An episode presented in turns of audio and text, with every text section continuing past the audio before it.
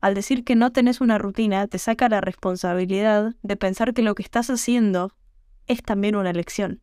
No consciente quizás, no elegida, pero sí es una elección. Nuestros sueños nunca nos abandonan. Escribir un libro, tener una casa junto al mar, cambiar al mundo. Tardé 20 años en lograr mi gran sueño de vivir en Europa, y la parte más difícil no fue mudarme o los papeles o las despedidas. Lo más difícil fue aceptar que era posible y animarme a perseguirlo. Bienvenidos a Subite al Avión.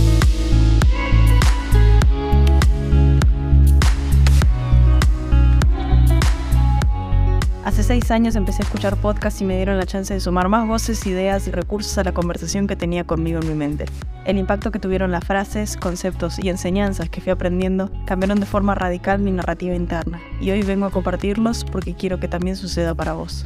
Ya sea con los mini episodios donde te comparto la frase del día, o con los más largos donde abro las puertas a mi historia y a las personas que me inspiran, espero que encuentres lo que resuena con vos. Tomes lo que te sirva, cuestiones lo que te choca y descartes con seguridad lo que no se alinea con vos.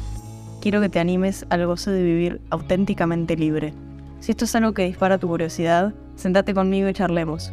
No soy ninguna experta o gurú o coach que te dirá lo que tenés que hacer.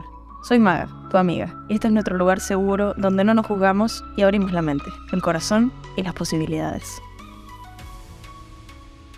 rutina solo cuando nos conviene. Hay un gran problema y es que pensamos que una rutina solamente existe en nuestras vidas cuando la elegimos.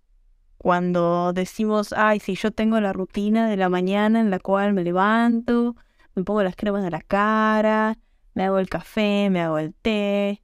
O la gente que dice, no, no tengo una rutina. Yo me levanto, me visto y me voy a la universidad, me voy a trabajar, etc.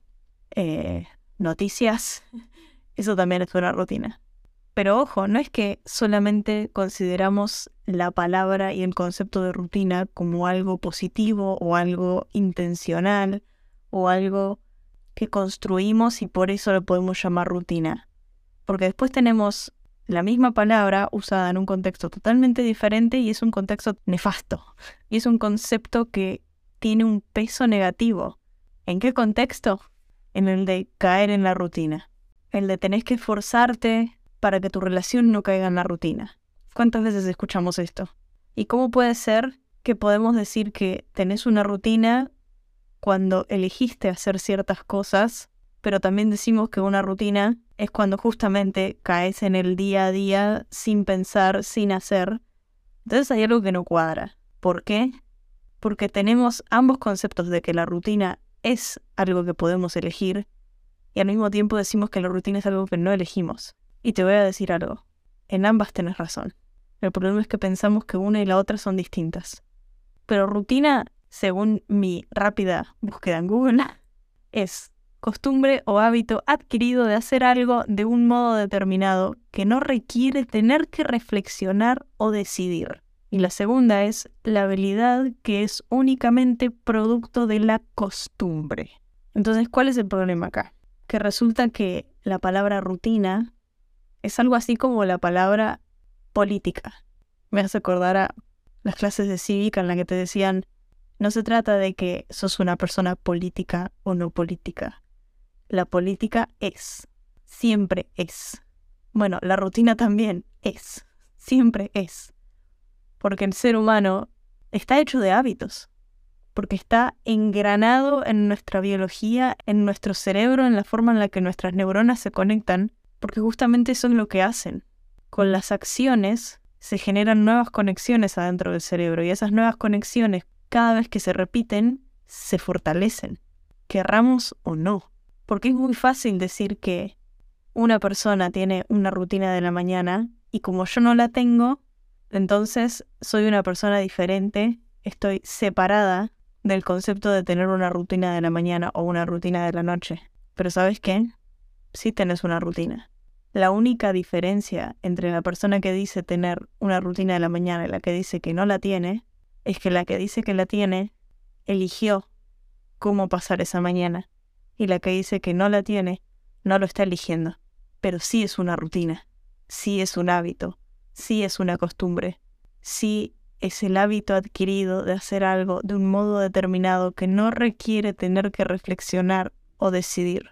En ambos casos, es una persona que está actuando en piloto automático, solo que una, en lugar de simplemente dejar que su trabajo, su universidad, sus clases, su familia, sus responsabilidades determinen a la hora en la que se levanta y a dónde va y cómo se viste, al segundo en el que se despierta, se tomó el tiempo de frenar y decir, ¿cómo quiero yo empezar mi día?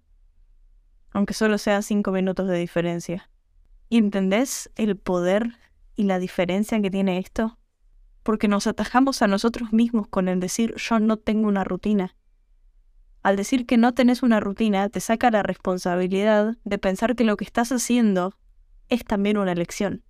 No consciente quizás, no elegida, pero sí es una elección. Es la elección natural de dejar que el resto decida por vos. Y vos cedes. Hacete consciente. ¿Cuáles son tus rutinas? ¿Cuáles son tus hábitos? ¿Cuáles son tus costumbres?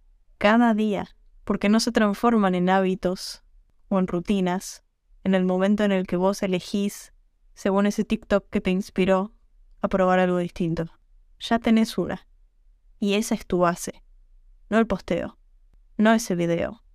No la persona que ya hizo 400 pasos más que vos. ¿Cuál es tu realidad? ¿Cuál es tu rutina de hoy? ¿Cuál es tu hábito? ¿Cuál es tu costumbre? en la que caes repetidamente porque tu cuerpo, tu ser, tu energía, tu tiempo, tu cerebro están acostumbrados a repetir eso. Ahí es donde tenés que empezar. Ahí es donde hay que prestar atención. Porque si ni siquiera sabemos a lo que estamos habituados, ¿cómo vamos a saber por dónde empezar el cambio? Prestate atención. Sos tu único punto de comparación. Hoy y siempre. Y con todo. Hay puntos de aspiración. Hay puntos de deseo pero vos sos tu único punto de comparación. Un día a la vez.